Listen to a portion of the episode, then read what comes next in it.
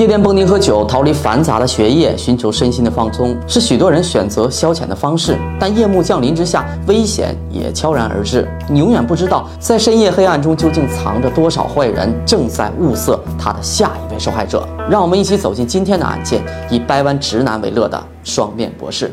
英国的曼彻斯特号称是整个英国夜生活最丰富的地方之一，随处可见有趣的酒吧和夜店。今天要讲述的案件就发生在这里。二零一七年的六月二日的清晨，曼彻斯特的一名十八岁高中橄榄球员在一间陌生的公寓醒来，他头胀欲裂，天旋地转，还诧异地发现自己的长裤被退到了脚下。小伙困惑而不知所措地坐起身，怀疑自己被下药侵犯了。他开始努力回忆之前到底发生了什么事儿。他想起前一晚他和朋友一起去了曼彻斯特中。心的一家酒吧，喝了点酒，尽了兴。离开酒吧的时候啊，已经接近午夜。站在酒吧门口，他遇到了一个男人，与他攀谈起来。这个男的是个亚裔，三十岁左右，看起来非常友好，谈吐不俗，文质彬彬。有一搭没一搭，两个人就聊了起来，聊得还挺开心。已经很晚了，男子就说了：“这么晚了，回家麻烦，外面又冷。”他礼貌地表示自己家就在附近，可以到他的家里去坐一坐。小伙啊，没太多想，自己身高一米九五，还是打橄榄球的。这个男的也就是一米七左右，瘦瘦小小的，还能把我怎么的？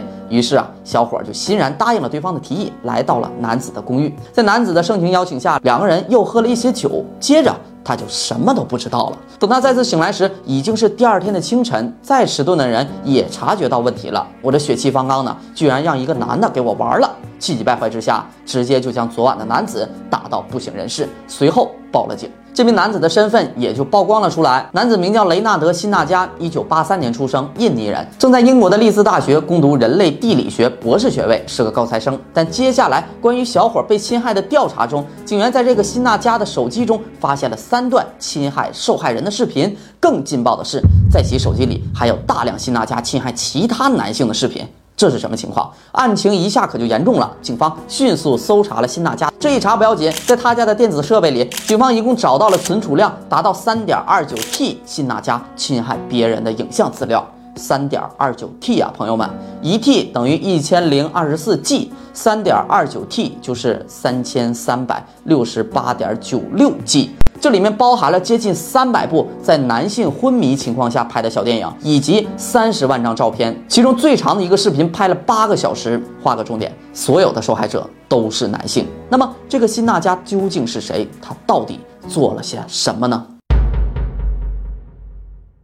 警方开始展开对其背景的调查。辛纳加来自印度尼西亚一个非常富裕的家庭，父亲呢是一个地产大亨，也做棕榈油的生意。他在印度尼西亚大学取得了建筑学学士学位之后，二零零七年，二十四岁的他就来到了英国。之后呢，一直靠着父母的赞助学习和生活。他在曼彻斯特大学先后获得了规划和社会学的学士学位。二零一二年的八月，又继续在利兹大学攻读人类地理学的博士学位。读书的时间很长，但是辛纳加从未担心过自己的经济问题，因为家里啊非常的富裕。虽然。啊，和远在印尼自家的大别墅截然不同。在英国，辛纳家住的是一间不算大的公寓，但辛纳家从来都不想回到印尼，因为啊，性取向。在那里并不受允许，甚至啊，在许多地方都是有罪的。他的父母呢，也不知道他性取向，老是希望啊他早日结婚，安定下来。相比之下，他更喜欢曼彻斯特，他喜欢这里的包容和自由，并且在这里从未隐瞒过自己的性取向。在他的家人眼里，希纳加看起来多少有些不正常，但是他们并未察觉到什么问题。每次回家，希纳加都会特地的去理发，改变自己的穿着打扮，让自己看起来更保守一点。所以他的父母一直觉得自家的孩子还挺乖的。在他的印尼朋友眼中，希纳加是一个光彩。夺目的人，他非常擅长社交、友好，与人相处融洽，大家都乐意和他一起工作。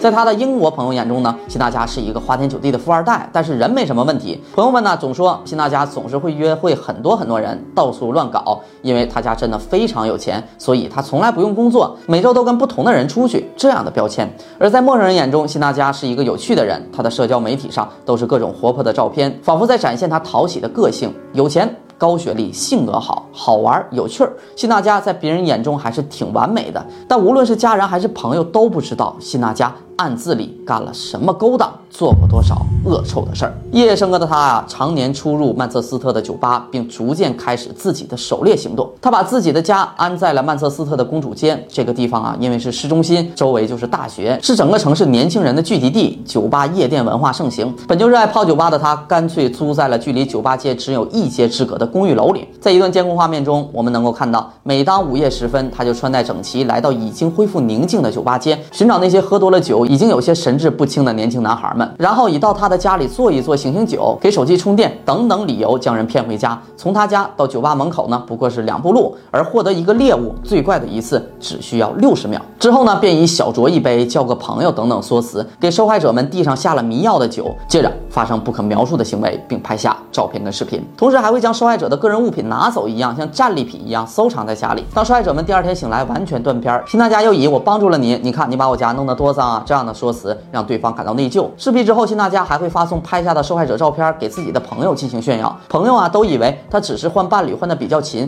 根本没有料到事情的真相会多么的可怕。那么辛娜佳到底伤害了多少人呢？这个三点二九 T 里面到底藏了多少恶臭的内容呢？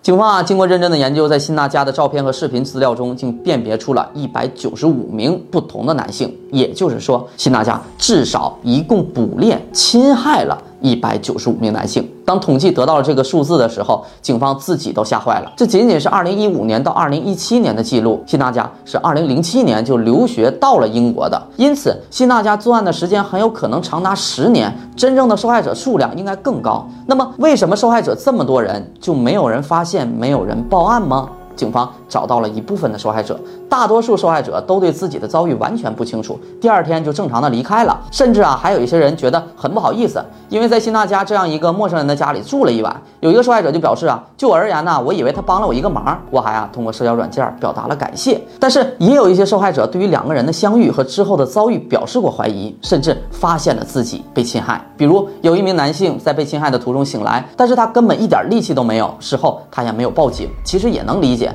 正常女性遇到这种事儿，选择报警都要顶着巨大的心理压力。一个正常的男性遇到这种事儿，怎么好意思开口？只有那么一次，辛大家差点被逮捕，因为一名受害者的女朋友报警说自己的男朋友失踪了。最后，这位男友在辛娜家的公寓里被发现，但是他坚持说自己啥事儿也没有，就是看着这个男的喝醉了，正好自己家就在附近，就把男的带回家中了。警方呢也觉得都是男的，没怎么太在意，没有搜查辛娜家的公寓，也没有审讯他。这一错过，又让他犯案了两年，残害了更多的年轻男性。在被逮捕之后啊，法庭上的辛娜家没有表现出任何悔改之意。经过了长达十八个月的四次审讯，最后辛娜家被宣判作案一百五十九起。这一百五十九起案件包括了对四十八名男性的一百三十六次侵害，八起侵害未遂和十五起猥亵案件。受害的人数之多，范围之广，即使是见多识广的法官也无法克制自己的厌恶情绪。一位法官认为，辛娜加高度危险、狡猾和具有欺骗性，永远不应该被释放。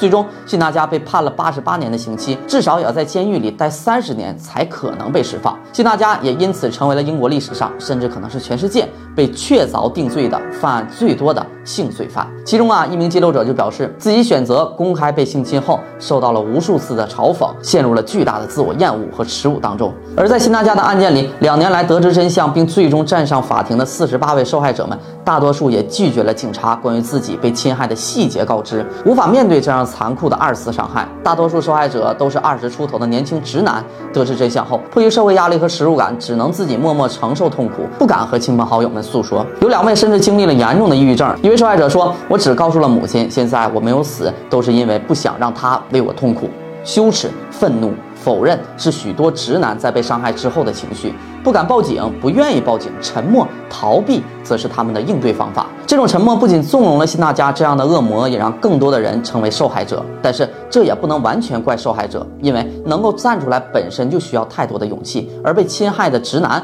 更是社会中常被忽视的受害者。今天的案件就分享到这儿了，建议大家把这些视频发。我们总是提醒女性要注意安全，其实无论男女，如果你一个人喝酒到半夜，醉醺醺的回家；如果你一个人随随便便的就去陌生人家做客；如果你轻易的就喝下了陌生人递给你的吃喝，都是非常危险的事儿。总之呢，就是不管男女，保护好自己。好了，这就是本期的全部内容，我们下期再见。